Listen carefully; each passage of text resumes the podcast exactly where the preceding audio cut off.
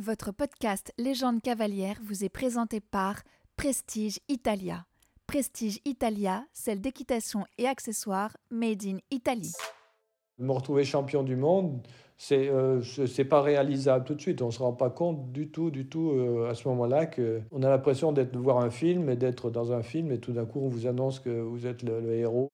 Bonjour et bienvenue dans Légende cavalière, le podcast de Grand Prix pour vous replonger dans l'histoire des sports équestres.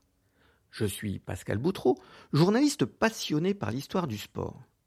Dans ce nouvel épisode, je vous propose de prendre la direction de Dublin, en Irlande, et de repartir 40 ans en arrière.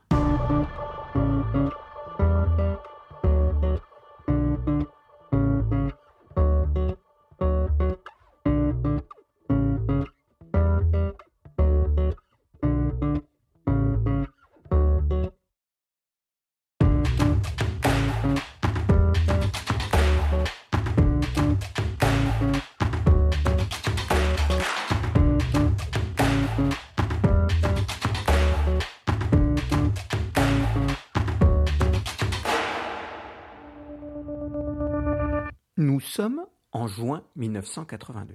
La capitale irlandaise accueille les championnats du monde de saut d'obstacles. Dirigés par Marcel Rosier, Michel Robert sur Idéal de la Haye, Frédéric Cotier sur Flambossé, Gilles Bertrand de Balanda sur Galoubet A et enfin Patrick Caron sur Eolcat, vont offrir à l'équipe de France son premier titre mondial. Michel Robert ajoutera même une médaille de bronze en individuel. C'est donc l'une des plus belles pages de l'histoire de l'équitation française que Légende cavalière vous propose de revivre. Dans la seconde partie de ce podcast, nous aurons le plaisir de retrouver Michel Robert qui a eu la gentillesse de répondre à mes questions et d'accompagner ce beau voyage dans le temps. Dans la banlieue boisée de Ballsbridge, le stade de la Royal Dublin Society est l'un des lieux les plus mythiques du saut d'obstacles un de ceux où l'histoire s'écrit depuis tant d'années. C'est près de là que sont nées dans la seconde moitié du XIXe siècle les premières épreuves visant à juger les aptitudes au saut des chevaux. En 1864, lors d'une manifestation organisée sur les pelouses du Leinster House, l'actuel parlement irlandais, Lord Woos y a imaginé trois compétitions distinctes réparties sur trois jours. Un concours de son hauteur, un autre de son longueur et l'épreuve du mur de pierre. En 1870, apparaissent des parcours avec des obstacles hissés à 1m40. Le succès de la manifestation est immédiat et le concours déménage à Ballsbridge. Il n'en bougera plus. En 1982, époque où la frontière entre amateurs et professionnels devient de plus en plus floue, les meilleurs cavaliers sont réunis pour ces mondiaux. Médaillé d'or par équipe, six ans plus tôt aux Jeux olympiques de Montréal, Marcel Rosier est désormais à la tête de l'équipe de France. Invité avec toute l'équipe de France dans une émission spéciale présentée par Yves Morosi en direct de l'hippodrome de Longchamp, il explique sa méthode de sélection. Vous les recrutez où, euh, vos cavaliers possibles pour, euh, pour des médailles, pour des championnats euh Je pense qu'il faut avoir le coup d'œil, surtout sur les chevaux et puis les cavaliers. Ça va bien repérer les coupes. Donc je les repère dans les concours nationaux qui se disputent un peu dans toute la France. Et puis ensuite, j'essaye de les tester dans des CSIO comme celui-ci, où j'ai 17 cavaliers, pour voir si les garçons ont suffisamment de sang-froid pour aborder une grande compétition comme celle-ci. Pour cette aventure irlandaise, il a sélectionné quatre cavaliers encore relativement jeunes. Le sudiste, Gilles Bertrand de Balanda, alors âgé de 32 ans, est issu d'une véritable dynastie équestre. Pierre, son grand-père, fut médaillé d'argent aux Jeux olympiques d'Amsterdam en 1928. Son père, Marc, sous-maître au cadre noir de Saumur. Son oncle, lieutenant-colonel dans les sections équestres militaires. Son frère Jean est l'un des entraîneurs les plus réputés dans les courses d'obstacles. Enfin, sa sœur Isabelle s'illustra avec un titre de vice-championne d'Europe junior de jumping. À seulement 20 ans, en 1970, Gilles est sélectionné aux mondiaux de la boule avec l'anglo-arabe Sigurd. En 1972, le natif de Béziers, Ansel sur Urbain, figure sur la longue liste pour les Jeux de Munich, mais n'est finalement pas du voyage. Béarn lui permet ensuite de participer aux Européens de Munich et aurait dû le mener aux Jeux de Montréal. Mais une blessure à l'entraînement l'oblige à déclarer forfait sur place. Lui aussi répond aux questions d'Yves Mourouzi. Gilles Bertrand de Balanda, vous êtes, euh, vous êtes professionnel, vous? Oui, moi je suis passé professionnel il y a maintenant euh, trois ans. Et je monte les chevaux donc de l'écurie Malzan qui me sont confiés pour encore une durée de deux ans. J'ai re-signé un contrat avec eux et je dois dire que je suis très content d'être passé professionnel car j'envisage mal le, sport équestre sans sponsor, vous en parliez tout à l'heure, et, donc les cavaliers doivent avoir une aide financière pour pouvoir euh, entretenir les chevaux et, en trouver en tout cas. À Dublin, Gilles est accompagné de l'étalon Galoubet A, fils d'Almé et d'une trotteuse, repéré dans un concours de jeunes chevaux et arrivé dans ses écuries en 1977. En 1979, le couple a signé sa première victoire en Grand Prix international à Wiesbaden, puis devient champion de France avant de participer à tous les grands rendez-vous internationaux. En 1980, il se classe huitième de la finale de la Coupe du Monde à Baltimore, puis file aux mondiaux de Rotterdam, organisés en remplacement des épreuves olympiques de Moscou, boycottées par de nombreuses nations. En 1981, à Birmingham, une dernière ligne mal négociée repousse le couple au pied du podium en finale de la Coupe du Monde, alors qu'il était en tête et pouvait même s'offrir le luxe d'une faute. Ce fut un cauchemar, le pire souvenir de ma vie, avouera-t-il plus tard. Dublin est donc pour lui l'occasion d'effacer ce douloureux épisode.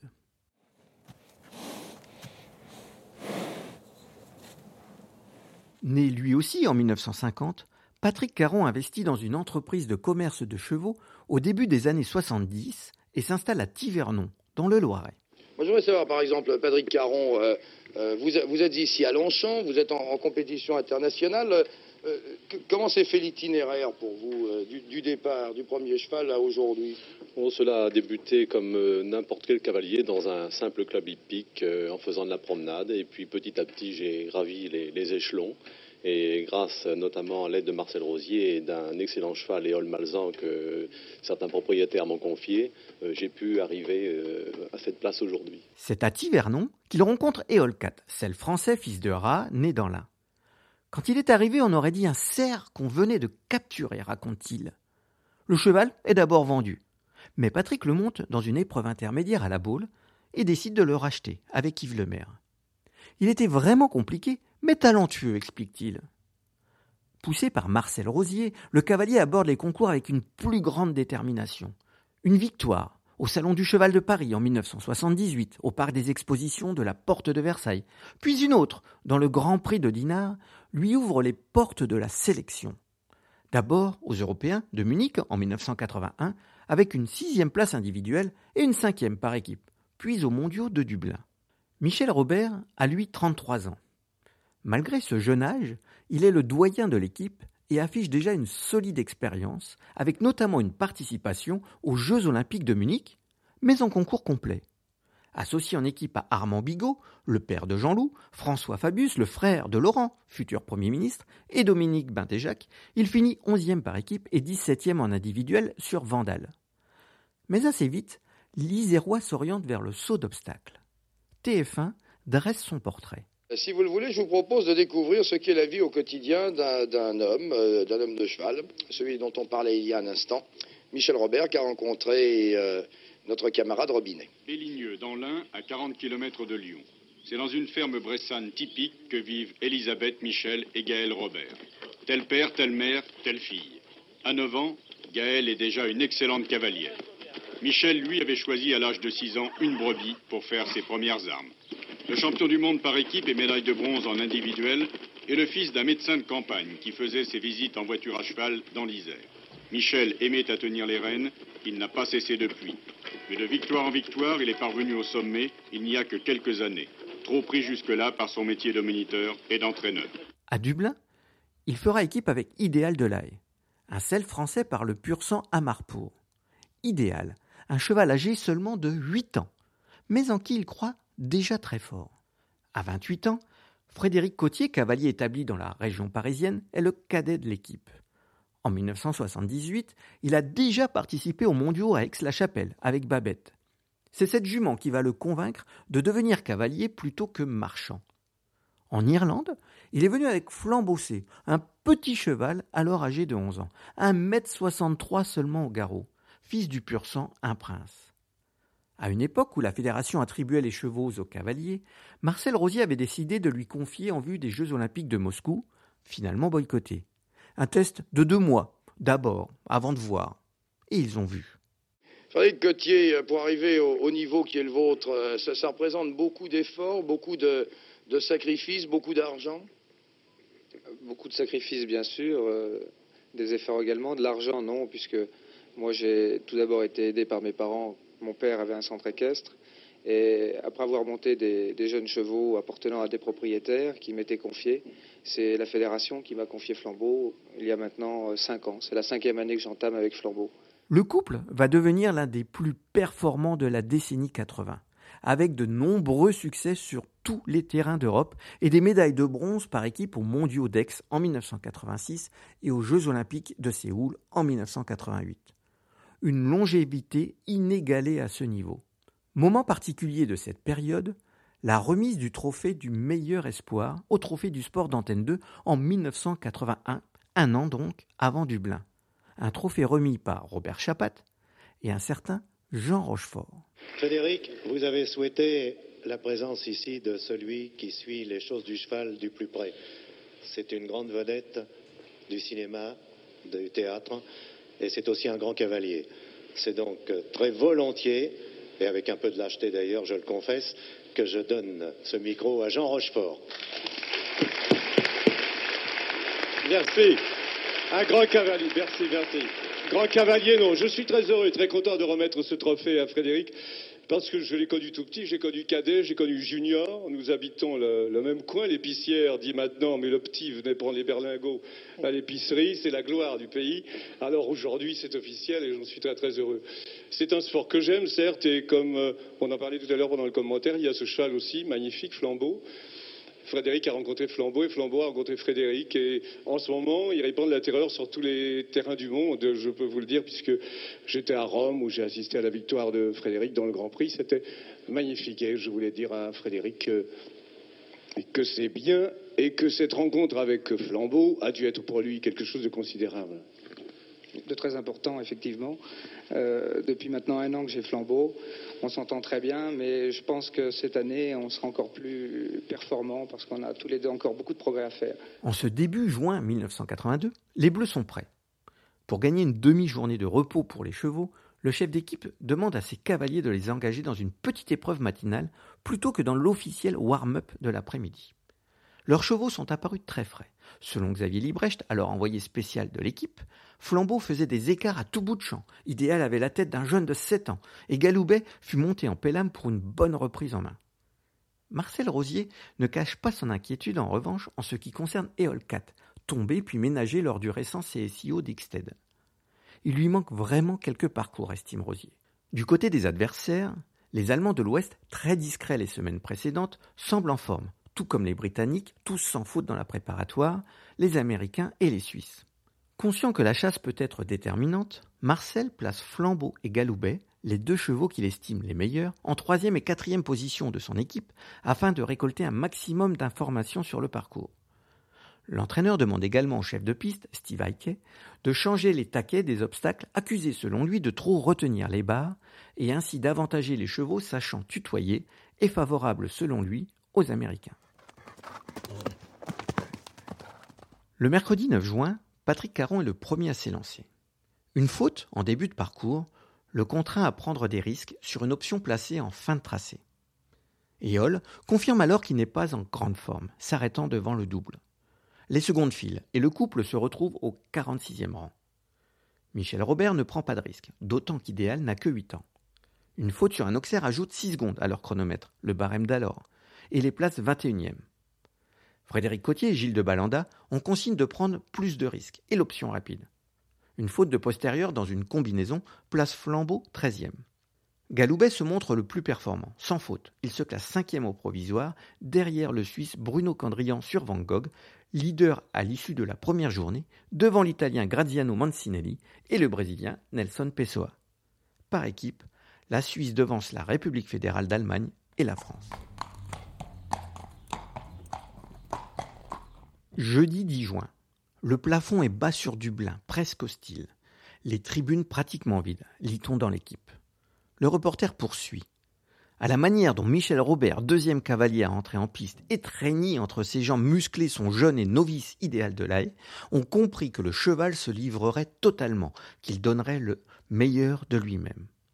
Tout son parcours fut un modèle du genre. Sur un tracé de 14 obstacles, les Bleus déroulent des parcours admirables, avec seulement une faute pour Robert et Balanda et un sans faute de Cotier. Hélas, les choses sont plus compliquées pour Caron, et Hall paraissant complètement déréglé. La paire sort de piste avec 22,5 points qui ne compteront pas pour l'équipe. En seconde manche, elle abandonnera après un refus. En tête avant le dernier acte, les Bleus entrevoient l'or. Et ils vont s'ouvrir l'horizon au fil de leur passage. Trois cavaliers en lice, trois sans faute. Balanda est le dernier à s'élancer. Le récit de son parcours, toujours sous la plume de Xavier Librecht, est éloquent. Canalisé, contrôlé, Galoubet donna toute sa mesure, celle d'un champion hors norme, capable du meilleur, celle d'un champion du monde. Crédité de 19,48 points, la France est intouchable.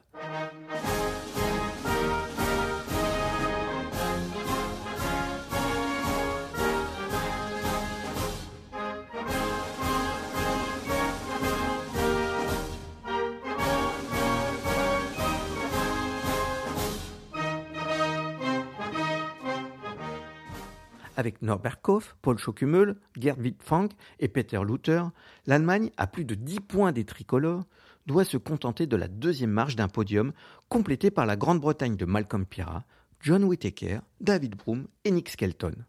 De l'or sous les sabots, titre l'équipe. Dans les tribunes, deux hommes assistent au tour d'honneur, Jean Rochefort et Jean-Maurice Bonneau, qui montent les chevaux du comédien. Invité par Rochefort, le jeune cavalier a pris l'avion pour la première fois. Dans son livre On y sera un jour mon grand, à paraître au printemps 2022, un ouvrage où l'entraîneur évoque tous ses souvenirs, Jean-Maurice raconte qu'au moment de la cérémonie, il sentit la main de Jean Rochefort lui serrer l'épaule et l'entendit lui dire On y sera un jour, mon grand. Vingt ans plus tard, à Rérès, en Espagne, Bono sera le chef d'équipe d'une équipe de France, championne du monde. Un épisode que vous pouvez bien évidemment revivre dans un précédent épisode de Légende cavalière. Un avenir doré se dessine pour cette génération. Plus tard, au micro d'Yves Mourouzi, Marcel Rosier se réjouira de la jeunesse de cette équipe les quatre cavaliers qui sont ici autour de nous euh, aujourd'hui, c'est eux qui, sont le, qui, ont lancé le, mouvement en avant. C'est une équipe jeune, des garçons qui avaient une moyenne d'âge de 30 ans au championnat du monde. Ils sont donc champions du monde maintenant. Et derrière eux, aujourd'hui d'ailleurs, je lance encore euh, six cavaliers qui ont une moyenne d'âge de 18 ans. Je crois que c'est assez exceptionnel. Dans notre sport, il y a un mouvement en avant et j'avoue que à l'époque où moi je montais, c'est pas très encore, mais enfin, euh, la moyenne d'âge à Montréal, par exemple, était de 40 ans. Eh bien, les champions du monde, la moyenne d'âge de 30 ans, et les jeunes d'aujourd'hui, 18 ans de moyenne. Je crois que c'est vraiment un pas en avant. Avant de souligner les espoirs placés dans la relève. Une sacrée relève. De Lavaux, Bost, euh, Levallois, euh, Usan, Rosier, euh, c'est tous des garçons qui ont, bien sûr, une moyenne d'âge de 18 ans. Marcel Rosier, le grand artisan de ce succès comme le souligne le président de la Fédération d'équitation de cette époque, Christian Legray. Je voudrais vous dire, Monsieur Mauzy, combien je lui suis reconnaissant et combien le sport équestre française, le sport équestre français dans son ensemble, parce que la compétition de saut d'obstacle est le fer de lance de notre sport, combien nous pouvons être reconnaissants pour l'action fantastique qui a été menée par Marcel depuis six ans. Retour à Dublin. Une première Marseillaise avec leur par équipe et l'espoir de nouvelles belles émotions. En individuel, Frédéric Cotier Flambeau occupent la première place provisoire devant le Britannique Pira sur Towerlands Anglezark et Gilles de Balanda. Michel Robert est alors huitième, en embuscade. Samedi 12 juin, place au Grand Prix individuel, qui désignera les quatre cavaliers invités à disputer la fameuse tournante. Le parcours est exigeant. Cotier et Balanda ne parviennent pas à en résoudre tous les problèmes et reculent au classement. La finale s'est déjà éloignée à l'issue de la première manche. Elle disparaît après la seconde. Balanda échoue au cinquième rang, au pied du final fort. La faute a quelques dixièmes perdus au fil des épreuves. La quatrième place lui échappe pour 1,28 points, au bénéfice de l'Irlandais Jerry Mullins, accompagné de Rock Barton. Malgré une barre d'avance au début de la journée, Cotier finit septième. Entre les deux tricolores, qui avaient imaginé la veille essayer le cheval de l'autre, au cas où les deux se retrouveraient en finale, on trouve Paul Schockemöhl et Deister, triple champion d'Europe individuel. Quant à Michel Robert, malgré la jeunesse de son idéal, il effectue l'une des plus belles remontées de l'histoire des mondiaux. 21e à l'issue de la chasse, 8e après le par équipe, il signe deux superbes sans faute et se qualifie pour la tournante. Dans le journal d'Antenne 2, Hervé Claude souligne la performance. Enfin, en équitation, demain, finale du championnat du monde de saut d'obstacle, il y a quatre qualifiés, parmi eux un Français, Michel Robert. Le Français va retrouver Mullins, l'Allemand Koff sur l'immense Fire 1m83 au garrot, et Pira, vice-champion d'Europe l'année précédente à Munich. Le tricolore peut rêver succéder au double champion olympique Pierre Jonquière d'Oriola, sacré en 1966 avec Pomombe. Jusqu'à sa dernière édition en 2014 à Caen, la tournante fut l'un des moments forts des mondiaux. En 1982, toujours sur Antenne 2, le journaliste rappelle les règles de ce format et ce qui attend Michel Robert. Mais pour lui, le plus dur reste à faire. Le principe de la finale tournante impose en effet à chaque concurrent de monter d'abord son propre cheval, puis de monter ensuite celui des trois autres cavaliers. Et on dit que la monture de l'Irlandais Mullins risque de poser pas mal de problèmes à chacun des candidats au titre quatre cavaliers, quatre chevaux, et l'obligation de démontrer ses qualités de pilote, ses facultés d'adaptation à des gabarits et des tempéraments parfois très différents. À ce petit jeu, Kov se montre intraitable. 400 fautes offre une nouvelle médaille d'or individuelle à l'Allemagne. Pour Mullins, les choses sont plus compliquées. Devant son public, l'Irlandais lâche 4 points à chacun de ses parcours, trop pour espérer le podium. L'argent se joue entre Pira et Robert à égalité avec 12 points. Le Français n'a réussi qu'un seul sans faute avec Rock Barton, c'est dans 4 points avec les trois autres chevaux. Heureusement, Idéal a plombé de deux fautes le score de Pira, qui a également pêché avec Fire. Il faut donc un barrage pour départager les deux hommes avec leur propre cheval. Malcolm est sans faute et rapide, tandis que Michel s'arrête après une faute, rédhibitoire. Il repart néanmoins avec le bronze, qui s'ajoute alors par équipe. Quarante ans plus tard, ces mondiaux de Dublin restent l'un des plus glorieux moments de l'équitation française. Un moment qui méritait bien un épisode de Légende cavalière.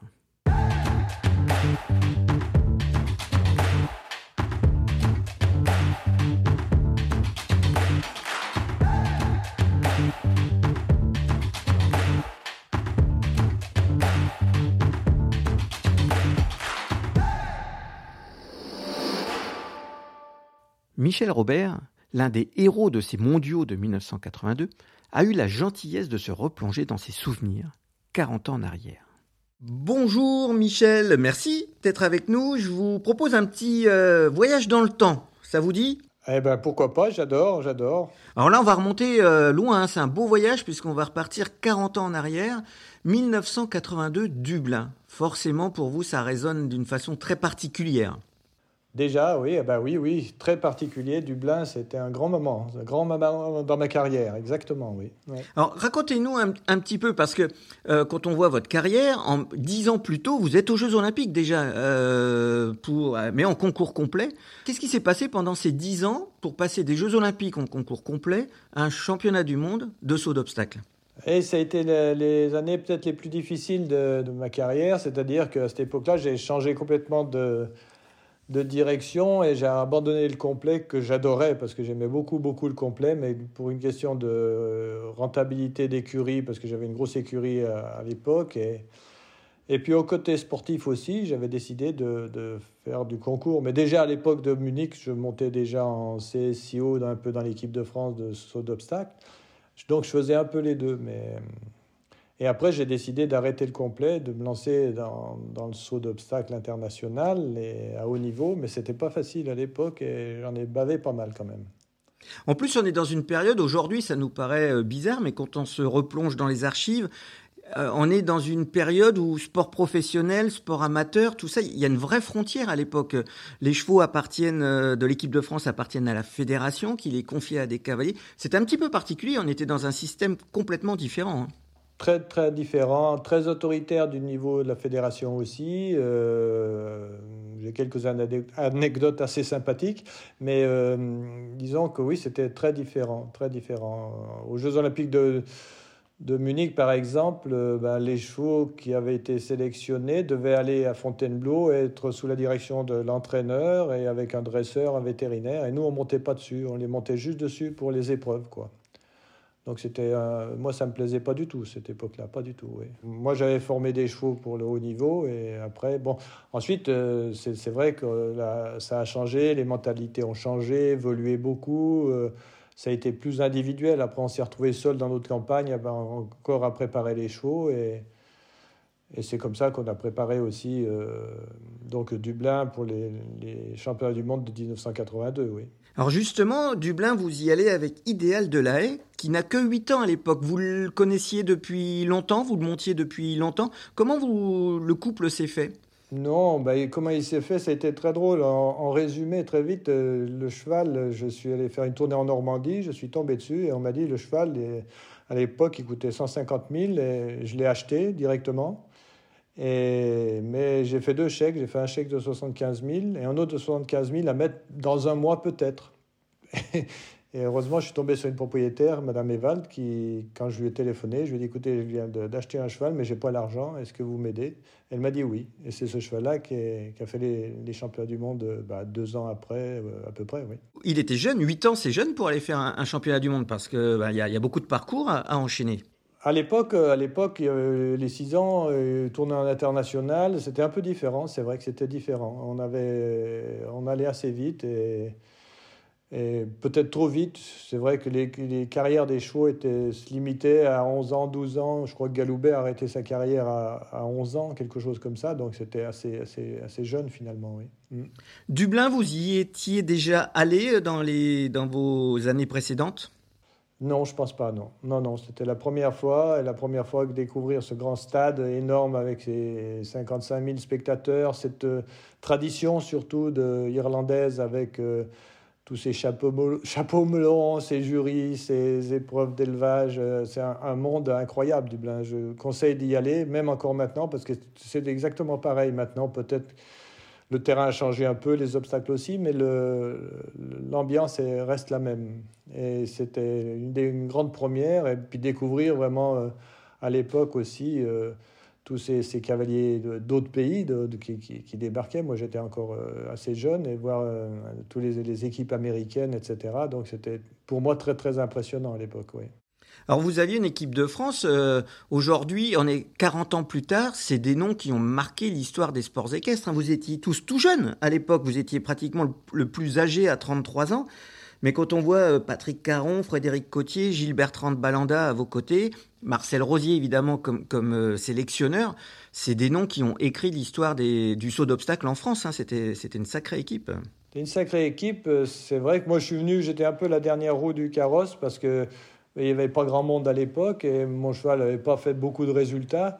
Donc on avait euh, quand même, euh, moi j'étais là un peu euh, comme bouche-trou ou figurant et puis finalement ça s'est bien passé pour moi, mais j'étais pas aguerri vraiment, contrairement à, surtout à, à Gilles Balanda avec Galoubet et puis Frédéric Cotier avec Flambeau, qui étaient vraiment des, des, des, stars du, du, françaises, quoi, de, les meilleurs de loin, et puis avec des, résultats, beaucoup de résultats. Moi, j'avais très peu de résultats avec ce cheval encore.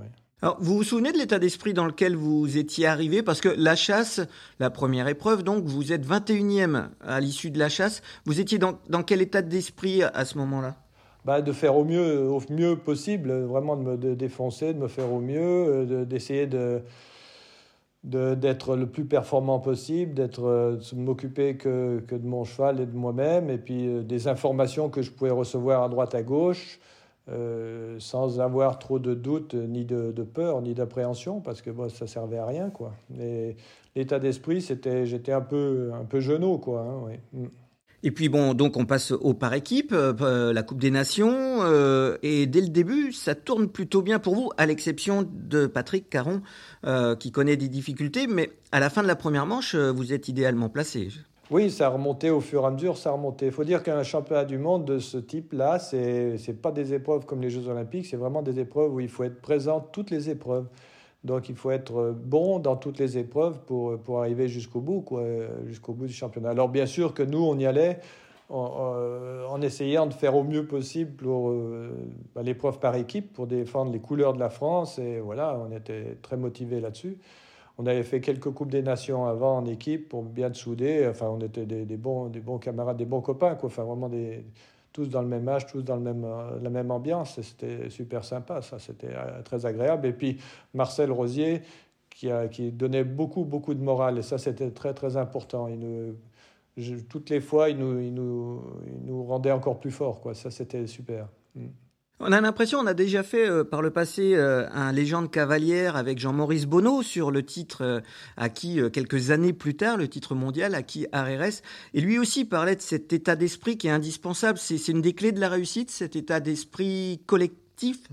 C'est oui, bien sûr, bien sûr. C'est pas comme on est un sport normalement, comme je disais tout à l'heure, on est un peu chacun chez soi, mais on se retrouvait dans les gros concours, en Coupe des Nations entre autres, et puis dans certains la majorité des concours ensemble. Mais bon, c'est vrai que le chef d'équipe a une grande importance pour donner le moral, pour, euh, pour être, nous rendre plus forts, quoi, pour être encore. Et c'est vrai que Marcel Rosier avait vraiment euh, cette, la, la, foi en nous et il croyait. Et puis, on avait quand même deux bons, bons piliers c'était Galoubet et Flambeau. Euh, qui étaient vraiment des, chevaux sur lesquels, lesquels, on pouvait compter. Et puis Éole, bien sûr, qui était un bon cheval aussi avec Patrick, qui avait des résultats.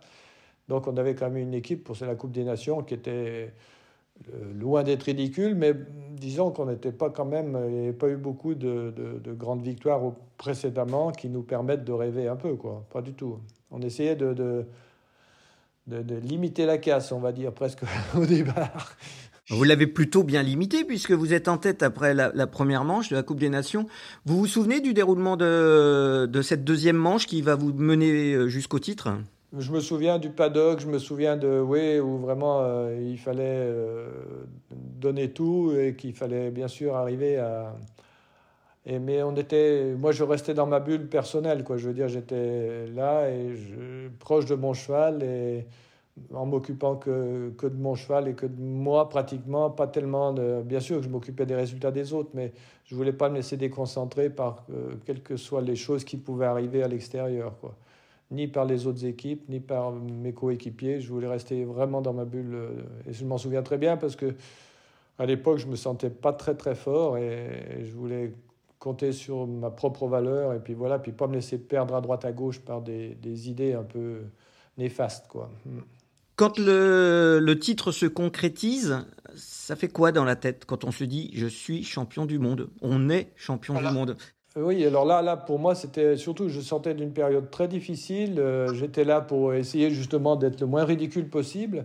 Et, finalement, euh, de me retrouver champion du monde, c'est euh, pas réalisable tout de suite. On se rend pas compte du tout, du tout à ce moment-là que on a l'impression de voir un film et d'être dans un film et tout d'un coup on vous annonce que vous êtes le, héros, etc.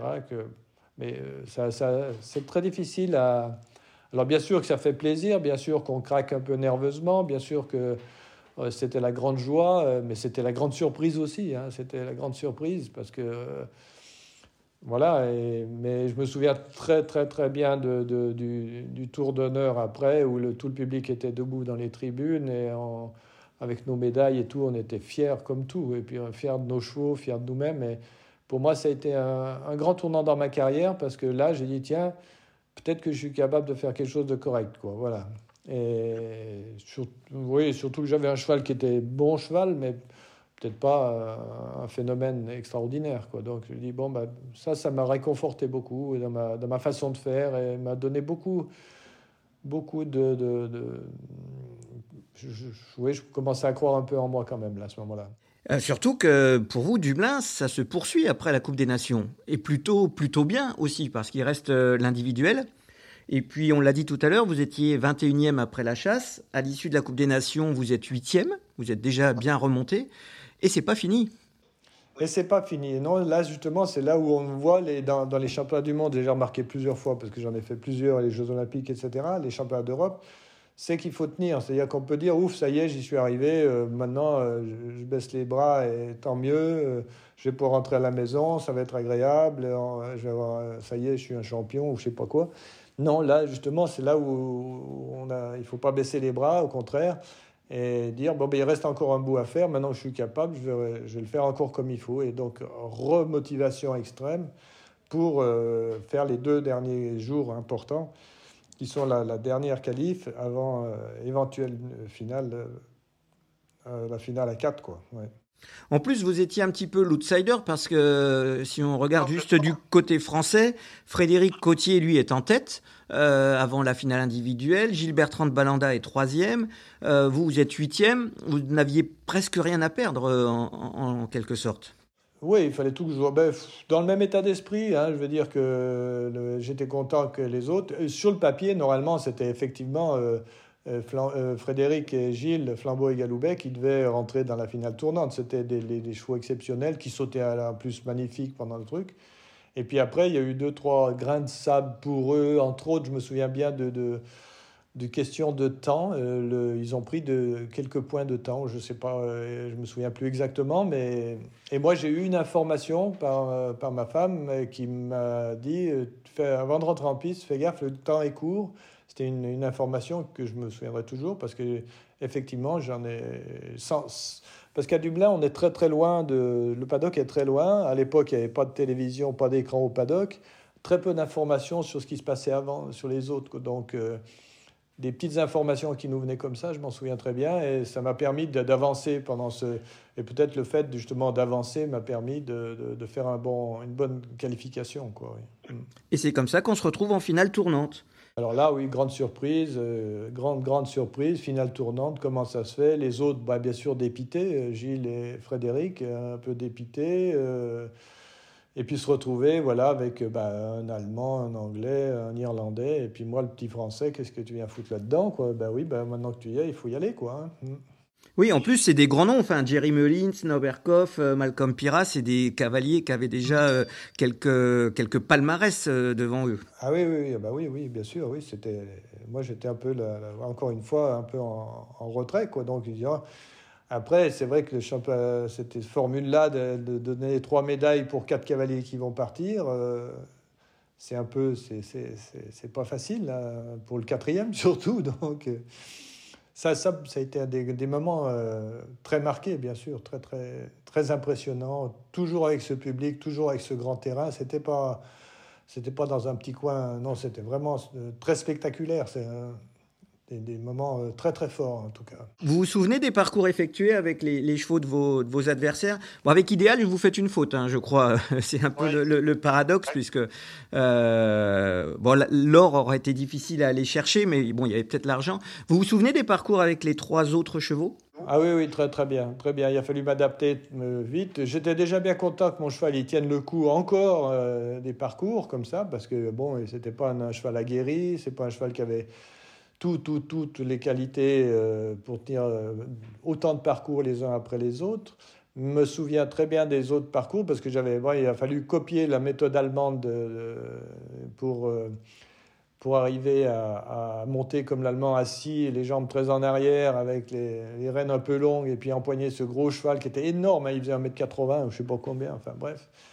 Et puis après, s'adapter à Tower Down dans qui était un cheval qui avait les genoux dessous, avec beaucoup de sang, qui se décalait beaucoup à droite à gauche à la bord. Et il fallait quand même le laisser galoper, mais tout en l'éloignant des obstacles, parce que sinon, il était malheureux.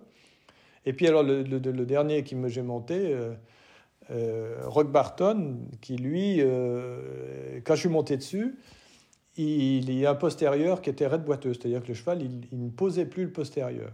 Est-ce qu'il avait une crampe? Est-ce qu'il avait quelque chose? Le, Je saute deux obstacles réglementaires et toujours le cheval, je le sens, mais vraiment euh, infirme derrière.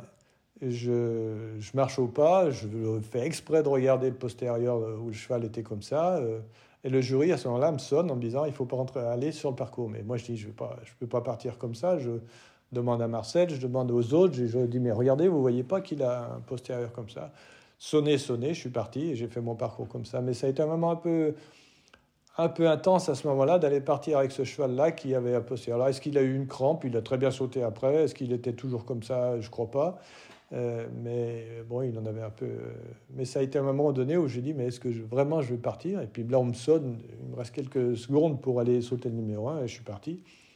Après, advienne que pourra, euh, voilà quoi. Et puis j'ai fait mes parcours. Euh, aussi bien que je pense que je pouvais le faire en essayant de sauver ma peau et de faire au mieux possible avec ces, ces chevaux qui, qui, se donnaient euh, au maximum pour nous. Quoi. Et finalement, vous quittez Dublin avec une médaille d'or par équipe et une médaille de bronze en individuel. Ça devait être un sentiment euh, incroyable, euh, difficile à croire même. Difficile à croire, oui. C'était, ben, on se retrouve dans un, un peu dans la vie, ça arrive, mais dans, dans, un peu comme dans un rêve, un peu dans un truc, mais en disant, euh, euh, pince-moi, quoi. Est-ce que c'est bien vrai ou euh, tu vois ce que je veux dire C'est, vraiment de dire, est-ce que c'est vrai, etc. Et puis après, bien sûr, bon, on dit pourquoi pas. En tout cas, j'ai fait au mieux et ce que je pouvais. En tout cas, merci cheval, merci la, chance, merci tout, quoi remercie le ciel et que ça soit bien passé. Mais par contre, c'est vrai que ça m'a donné une bouffée d'oxygène, euh, peut-être pour le restant de mes jours, euh, assez impressionnante. D'autant plus que j'ai fait plein de concours, plein de championnats, mais ce championnat-là, avec euh, tout ce public, cette tradition équestre, ce, terrain en herbe, tout ça, c'était très, très marquant quoi, de, la belle équitation qu'on veut euh, pratiquer. Ce championnat du monde qui oblige à être bon avec euh, quatre chevaux différents. Euh, cette longueur d'épreuve qui commence, qui n'en finit pas. On a, on a, on a l'impression qu'on a de la compétition pendant 15 jours, tellement c'est long. entre le premier jour et la, dernière, la remise des prix du dernier jour, c'est hyper long. Les, secondes sont longues. Donc c'est vraiment des, moments intenses, intenses, qui sont extraordinaires à vivre. C'est pour ça que je, continue à les vivre un peu comme ça, en essayant de les, les, trouver à droite à gauche. Mais quand on a la chance, comme moi, d'avoir, en plus de rentrer d'un championnat avec euh, deux médailles, alors là, c'est c'est le rêve, quoi. C'est très très bien, quoi. Vous avez même fait le 13h avec Yves Mourouzi, après avec l'équipe de France et tout, à Longchamp, vous étiez des vedettes Vous vous souvenez de ça? Oui, oui, je me souviens très bien d'avoir fait maintenant Yves Mourouzi qui me dit maintenant, vous... parce qu'il disait toujours avec sa voix enrouée, il me disait maintenant c'est Michel Robert qui va vous souhaiter le bonjour. Alors j'ai fait bonjour, comme ça, et c'était le journal de 13h, oui, exactement. Je me souviens bien, ouais. Pour conclure, Michel, euh, à cette époque, euh, donc il y a 40 ans, j'ai retrouvé des écrits et des sons euh, audio où vous disiez bah moi de toute façon euh, je dois en profiter parce que dans dix ans ma carrière sera probablement terminée. On était en 1982 et ça vous inspire quoi 40 ans plus tard? Bah oui, 10 ans, 10 ans, oui, oui, oui. Mais non, à l'époque, j'avais un, gars, un médecin, ou je sais pas qui m'a dit, de toute façon, tu as un certain nombre de sauts à faire dans ta vie, profites-en, etc. Mais en fait, le nombre de sauts que j'ai à faire dans ma vie, il a été multiplié par 1000, je crois, à, tous les 10 ans. Quoi. Voilà, donc euh, il n'y a, pas de, a pas de limite. Et c'est là que je me suis rendu compte qu'il n'y avait pas de limite. Et puis là, je suis toujours dans cet état d'esprit-là. quoi. Eh ben écoutez, euh, voilà, ravi de vous avoir ramené. Euh, c'était des bons souvenirs, Michel, j'imagine. Ah, extraordinaire. Extra. Ben, la preuve, c'est que j'ai un peu la, la, voix cassée à cause de ça, parce que vous venez de me faire souvenir plein, plein de... Et je ne vis pas dans le passé, moi, du tout. Je, je, vis dans le présent et le futur. Et ces moments-là, c'était vraiment des grands, grands moments de ma carrière. Quoi. Ça, c'est vrai, oui. Eh ben, ravi de vous avoir emmené dans le passé. Et maintenant, on va guetter votre futur, euh, Michel. Allez, d'accord. Merci beaucoup. Allez, au revoir. Merci. Dans la joie et la bonne humeur. C'était un podcast de Grand Prix. Un très grand merci à Michel Robert. Merci à Swan Decam et Sébastien Rouillet pour leurs précieuses contributions. Merci à vous d'avoir écouté ce podcast que vous pouvez bien évidemment partager sur les réseaux sociaux. Et surtout, n'hésitez pas à le soutenir par votre vote et par vos commentaires sur les plateformes d'écoute. Et rendez-vous au prochain épisode de Légende cavalière.